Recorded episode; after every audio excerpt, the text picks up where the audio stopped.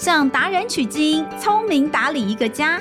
从食衣住行娱乐到健康生活理财，爸妈就是最棒的家庭经理人。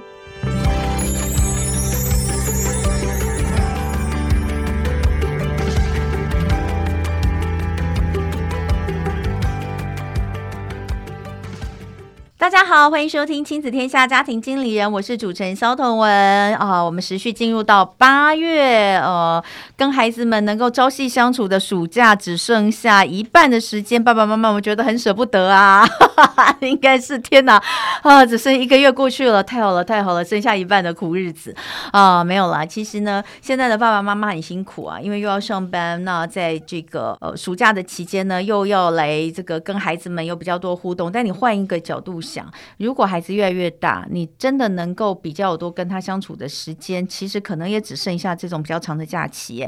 因为平常像是国中生在学校的时间超长的，国高中都是超长的。然后呢，放学之后就算不去补习，回到家之后呢，他也不是在跟你相处，他也是在跟网络相处。他跟网络相处的时间可能也比跟你在一起的时间长。那他到底在学校的生活过得怎么样？他开不开心？他有没有被欺负？或者是他在网络上的状况怎么样？现在大家都知道所谓网络霸凌有多严重，你真的了解你的孩子吗？所以呃，今天呢，我们呃又再次请到了上次哦，有告诉我们在网络交友或是网络上面隐藏的一些对儿童可能衍生出来的一些呃危险，从法律面、从解决面来跟我们分享的熊律简大为律师，我们再次请他到现场来告诉我们，在网络上有很多的。东西有可能会踩雷，网络社交有哪些法律原则？欢迎熊律。同学好，听众朋友大家好，我是简大为律师。好，我先来讲，其实现在在学校里面，你把小孩送进去学校里面之后，大多数的爸妈可能当然会担心他的课业，可是其实更多的父母亲担心的是他在学校会不会被霸凌。对，哦，真的，自从霸凌这个词哦，这个很很广泛的被大家应用之后，我觉得它好容易就可以出现哦。有的时候我自己听到，我都会觉得这个这个算。霸凌吗？这个这个应该还不算霸凌吧？但是有一些真的，你觉得他就是霸凌，但是他进入到校园的这些通报机制之后，最后居然不能成案，这也是让我觉得非常奇怪。所以，我们好好的来讲一下霸凌，校园霸凌的定义到底是什么？好，我们有分成职场霸凌跟校园霸凌。嗯，职场霸凌没有定义，可是校园霸凌有清楚的定义。嗯，我们的校园霸凌防治准则里面有说，如果是有一个人他被其他人，不管是个人还是团体，用言语啊，或是文字或各种方法欺负或戏弄，戏弄也算，或者是都不用这些，反正就是创造了一个敌意环境。这个就是所谓有点像排挤啦，嗯、这些东西都是霸凌没有错。那为什么会像童文姐刚刚讲的？哎，为什么开启霸凌调查程序之后都没个结果？诶，因为法律是死的，认定的是人，人是活的。那每个人对于这个条文，什么叫不友善的环境解释确实不太一样。那这时候就会造成有些 好像很明显却被最后认定没有霸凌的案件。诶，我记得好像他还有一个规定是要连续。对他的这个、嗯、对霸凌定义，其实也包含说连续去做这件事情。对那单一个案就比较认定它是一种偶发性冲突，所以它对，没错，它必须要以这个持续有持续性才是它的要件。嗯嗯，所以有的时候在这个当中哦，就是双方在调解的过程当中哦，你你你就会产生这个很多认定上的一些问题，对不对？所以那你也曾经处理过这个校园霸凌的案子吗？对，那时候是已经变成刑案了啦。啊、哦，对，那时候霸凌通常都是一般的行政处分，就是用辅导关怀教育的方式去做。嗯、可当真正发生伤害的时候，就会变成刑案。嗯、那那时候是只有这个十二岁以上，是国中生。嗯、那事发是怎么样？有一个人从楼上掉下来，二楼而已，呃，嗯、所以只是骨折，嘿，只是嘛，好，反正就是骨折了。那家长就非常非常生气，他觉得女儿墙那么高，我的小孩不可能无故掉下来，一定是被别人推的，所以那时候就去报了伤害案，当然也有报什么杀人未遂之类的。那后来他就问女儿说：“哎，你为什么没事会跳下来？”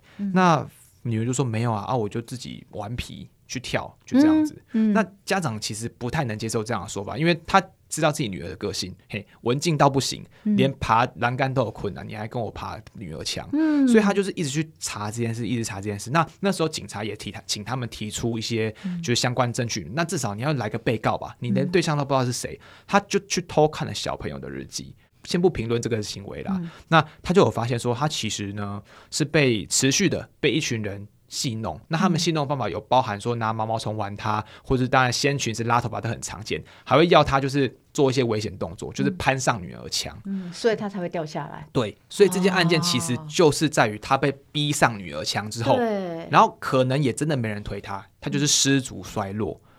那其实这个日记进到法院之后啦，嗯、对方就因为知道是谁嘛，就否认说我有逼他上去。可是日记写的挺清楚的。嗯、那可是其实从我们法律人角度来看，他逼你上去这件事情，他也没有用，没有动用强制力，可能也不成立犯罪。那你掉下来这件事情，老实说也是你自己的失误。嗯、所以其实这个的案件并不会。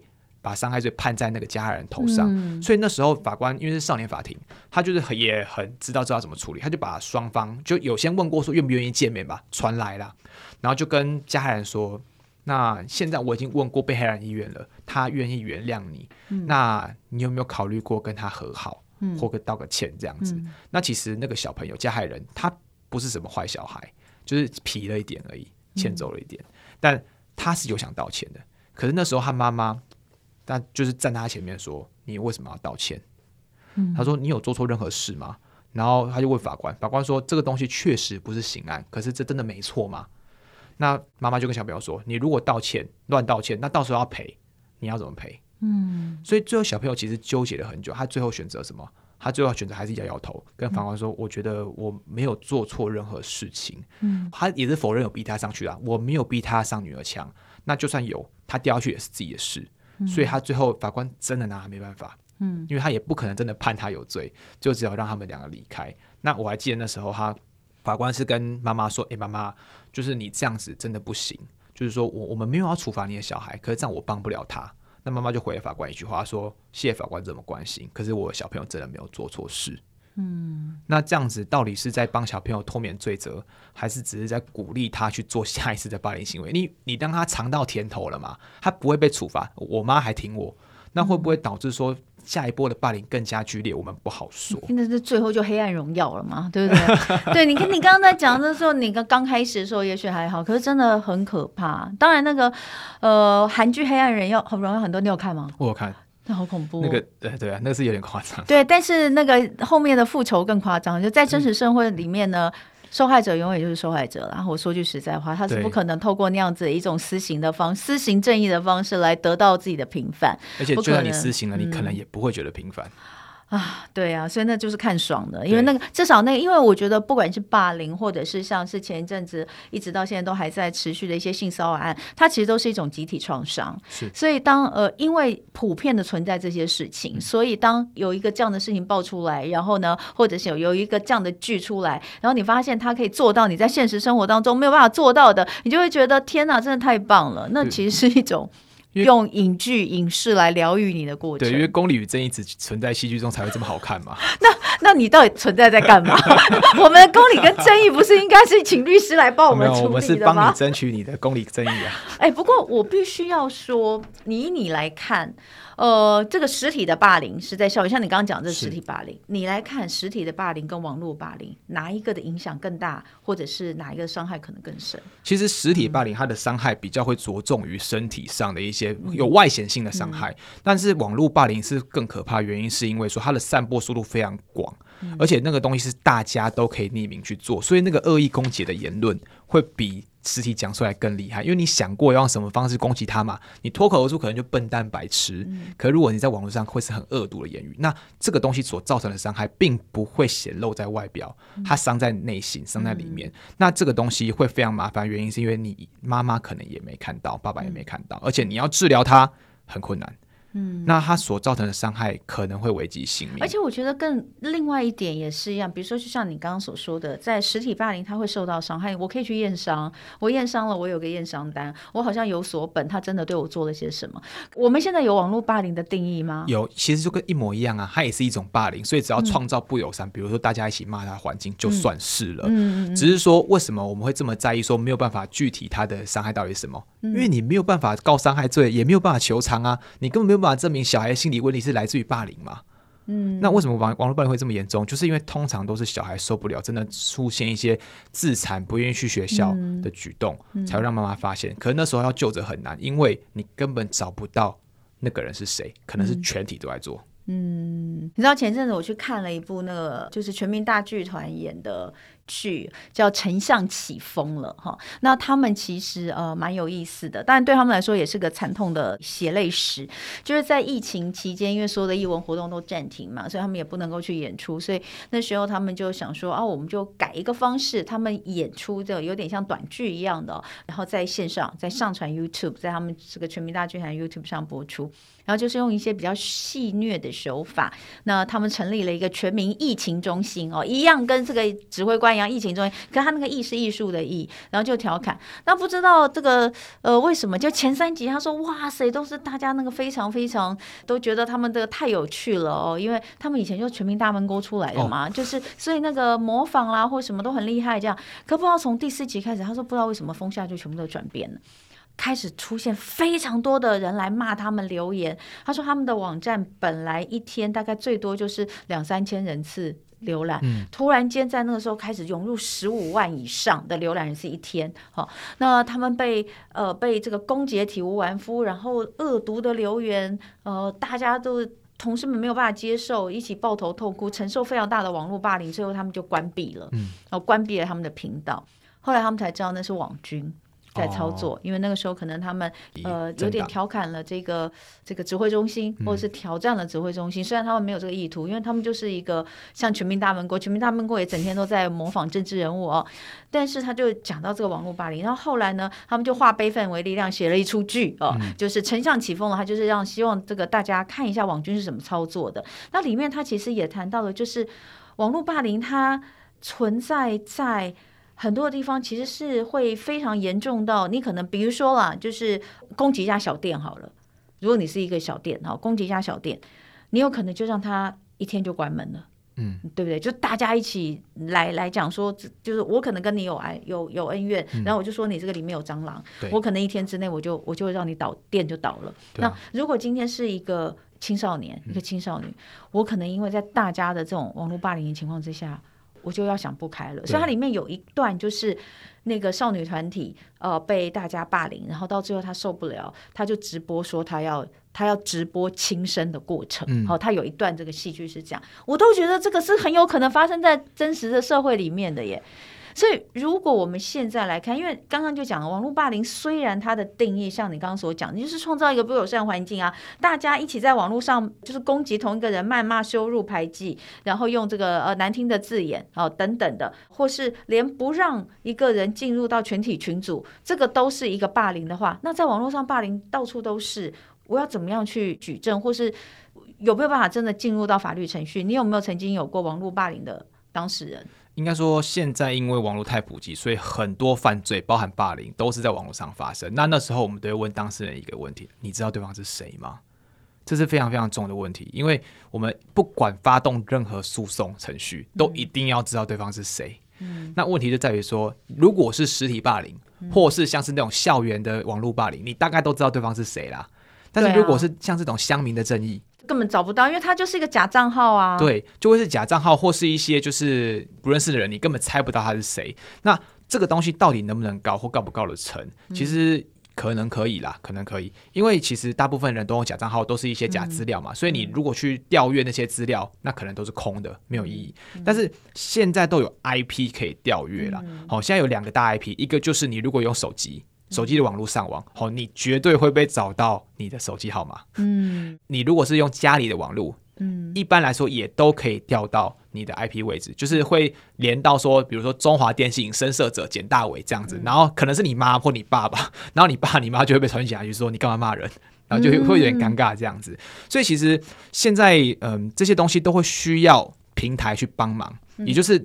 平台够不够料北亚啦？嗯，那大家也不要觉得说平台会帮你维护，其实不会。现在青少年很爱用的 D 卡、PTT、PTT 可能老一点呐、啊，小红书可能不会，他们都是属于会料北亚的那个平台。也就是说，如果检警机关问他说：“哎、欸，这个人是谁？他 IP 是什么？”他会给哦。爆料公社也会吗？爆料公社看状况，像我们认识里面的人，嗯、他们就会协助配合。嗯、可是如果一般而言，他们可能会忽略。嗯，其实因为我们很我们法律很奇怪啦，给警察的权力还蛮小的。嗯、像这种案件，他们问他们都是要拜托他们配合，并没有强制力。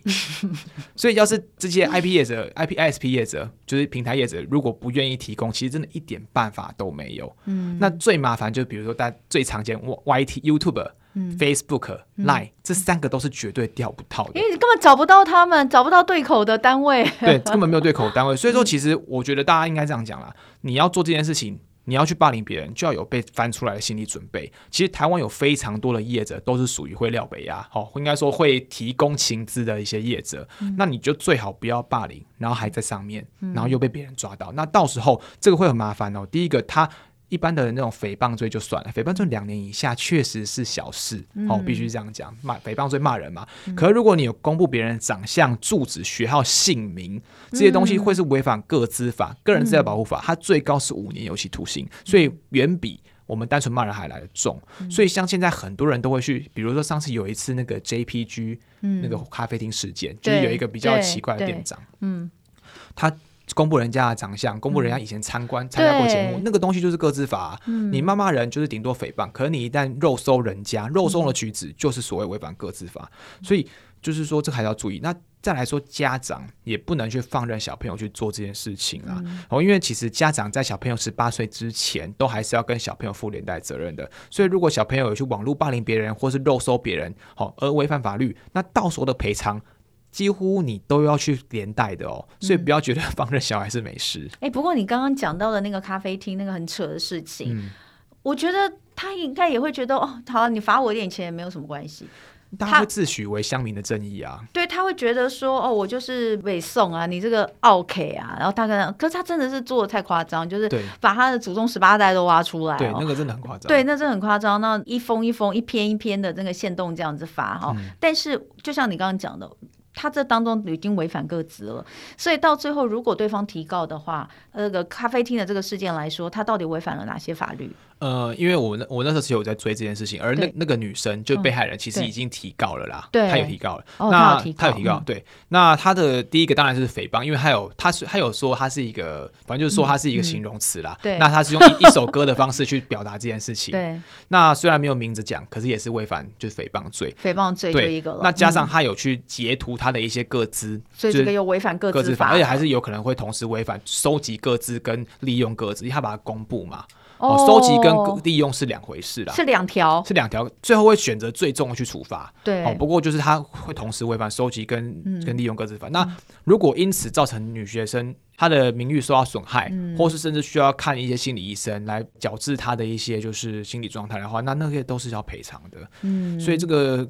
老实说，你那个赔偿的话，基本上是另外一部分，嗯、但是这些部分它其实是有刑罚的，都是有刑罚的，对。嗯，最重可以判多久？呃，就是刚刚讲各自法最重就是五年，最重就是五年这样子。嗯、那其实我还是比如说，我们现在对于这个五年以下的罪，大部分都还是可以一颗的罚金啊，除非你是真的冥顽不灵、重复犯罪才会需要执行。嗯、那这也是我们。我们国家比较愿意给第一次犯错人机会的原因，嗯、那如果第二次、第三次就比较不一定了。嗯，我说真的，网络霸凌太多了，而且大家好像觉得说这个东西是可以允许的，就我躲在键盘后面，我躲在电脑后面，我讲什么都没有关系，人家查不到我。所以，呃，刚刚这个熊律要告诉你的就是说，其实有很多这些平台的业者，他是愿意配合检方去做调查。那所以，如果你真的被遭受到攻击，你去报警，你是有机会可以抓得到的，没错，有机会。而且我们都会建议当事人要不要自己肉搜看看呐、啊，嗯、就是因为对方也有个账号嘛，那很多人的账号都有一个就是惯用账号，嗯、然后就可以连出很多的一些账号，比如说这样好了、嗯、，IG 他不会提供嘛，嗯、那这么刚好他用同一组账号注册在 PTT，嗯，哎啊，我就是请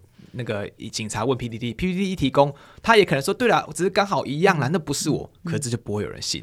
所以，我们当事人也偶尔会请我们做一点功课，来看看说这个人可能他的个资是储存在哪边的。嗯、那这就是我们的专业。嗯，对。那所以，呃，我我要讲的是说，这个东西其实在我们日常生活中，你每天都看得到，都成人啊，成人之间，成人的社会里面就是充满了网络霸凌。是但如果在孩子的这个呃还未成年的青少年这边，呃，我我们要注意，我们可能要提醒的。他们的有关于网络的哪些东西，你有可能就会形成霸凌？嗯，我们应该要怎么跟他们说呢？其实我觉得现在小朋友可能不知道什么叫霸凌，应该说他们知道这个词，可是不知道定义是什么。嗯、呃，我这样讲啊，就我自己的经验，我们以前也有去小时候也做过一些笨蛋的事情，嗯，就是我们会不喜欢一个同学，嗯，那当然我们的做法会就是不理他，嗯，或是嘲笑他。那时候只是单纯觉得好玩，那那个人也笑笑觉得没什么。可这其实就是一种霸凌。其实我们现在要跟小朋友讲，就是说，嗯，因为现在保障人权是一个普世价值了，所以你只要对一个人不好，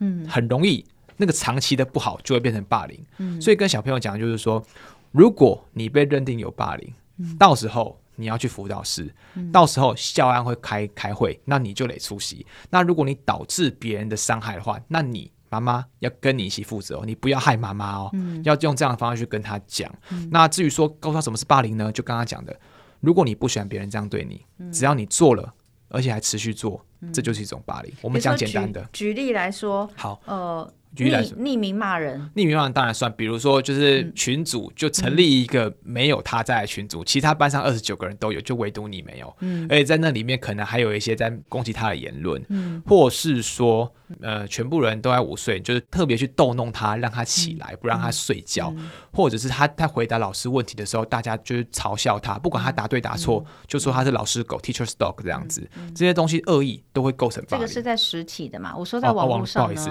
网络上的话，那就是比如说刚刚讲的群组内部会刻意流传一些他的一些就是不这么好的言论，或者是也有些是这样子哦。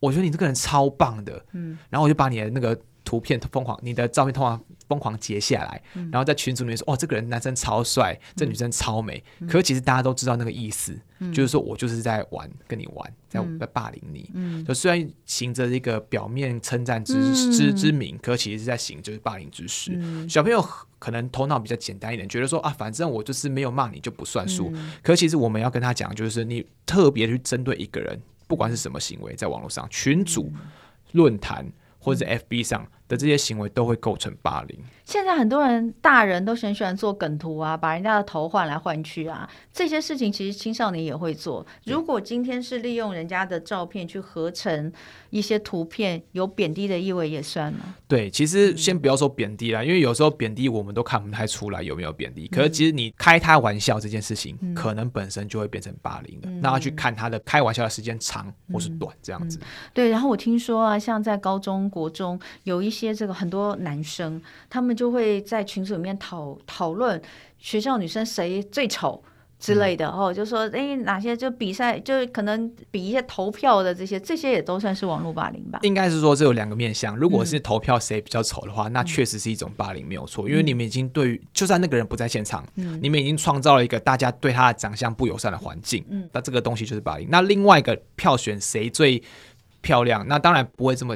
这个用词不会是这样，谁最骚，谁最小，那个东西就会变成性骚扰。哦，所以说性骚扰跟霸凌，嗯、你不要觉得你票选谁漂亮、票选谁性感这件事情就是好的，嗯、因为他还是有可能踩到性骚扰的红线。嗯，所以这些东西其实是必须要让孩子了解。然后呢，第一个要让他了解这些你们平常可能觉得没有什么的事情，他其实都已经是呃踩到了网络霸凌的那条线了，对不对？是就是已经踩在那个红线上，甚至已经越线。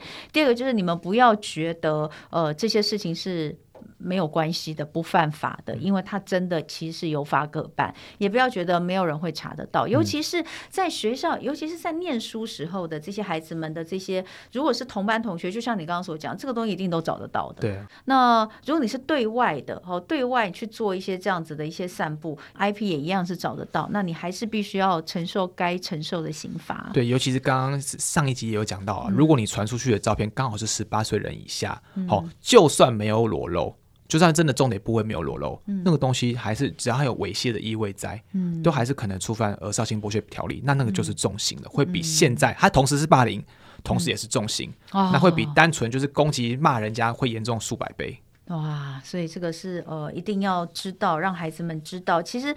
对我们来说，这一集也很重要的就是网络霸凌，它是可以罚得了，也找得到。不要觉得躲在键盘后面当个键盘侠，你就什么责任都不用负哦。这件事情还是必须要让大家知道。所以你要看嘛，很多这些比较比较属于战神类的公众人物啊，他就是啊，你你你在底下骂他，你在底下这个侮辱他，很多人就留言，大家留言就是都觉得反正你不知道我是谁，我就随便骂。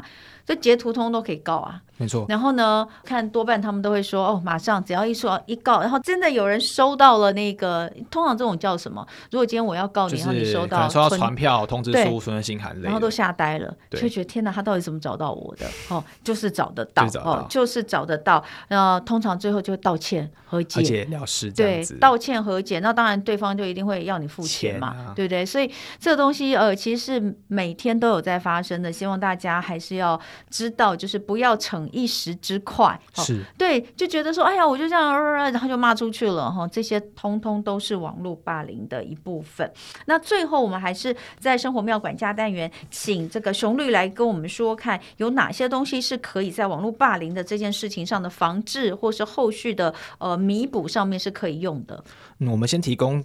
众家长一个对于校园霸凌防治的专线，就零八零零二零零八八五，就是帮帮我的意思啦。嗯、那当你遇到有一些霸凌的状况的时候，你可以打这支电话，它是一个类似咨询的专线。好，咨询你可以问他说，我该接下来怎么处理，或是甚至直接做通报。嗯、那他通报的时候，他就会回函，有点像是发函给那个学校，请他开一个霸凌的调查啦。嗯、那学校依法就得去做霸凌调查，那认定结果。嗯、那如果你觉得不服，还可以对这个认定结果做申复，或甚至走教育各各看你是哪一种学校啦，去做行政救济这样子。嗯、那第二个就是 iwin 啊、嗯、iwin 上次也提到过，它是一种就是针对私密影像的霸凌这种类别的一种下架的一个机关。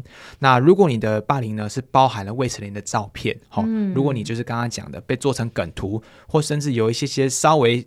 就是越线的一点点照片，嗯，那都可以透过 iwin 请他们帮忙下架。嗯，这个上次这个熊律有特别提醒，它是针对未成年者，所以一样的哈，在呃未成年者的影像的这些里面，只要是他有呃带有这个负面的。他其实都还是会帮忙，他会帮忙处理的，不不一定要百分之百跟性相关，只要有沾到一点点边，你解释的过去，他通常都会愿意帮忙。好，所以这个很重要哦，就是让大家可以记下来，iwin 哦，就是 I 就是我的意思，win 就是赢哦，iwin。那今天还是非常非常感谢这个熊律简大伟律师，呃，再次的针对在网络上面可能出现的问题，今天我们是 focus 在霸凌的部分来跟大家分享，谢谢谢谢熊律，谢谢童姐，对也。非常感谢大家收听哦！刚刚熊律最后提供的这两个资讯，我们也放在今天的节目下方资讯栏有连接，让大家可以随时看到。那呃，也非常感谢大家今天收听《家庭经理人》，我是童文，亲子天下 Podcast，周一到周六谈教育聊生活，开启美好新关系。欢迎订阅收听 Apple Podcast 跟 Spotify，也给我们五星赞一下。欢迎大家在许愿池给我们回馈。那我们下次见喽，拜拜。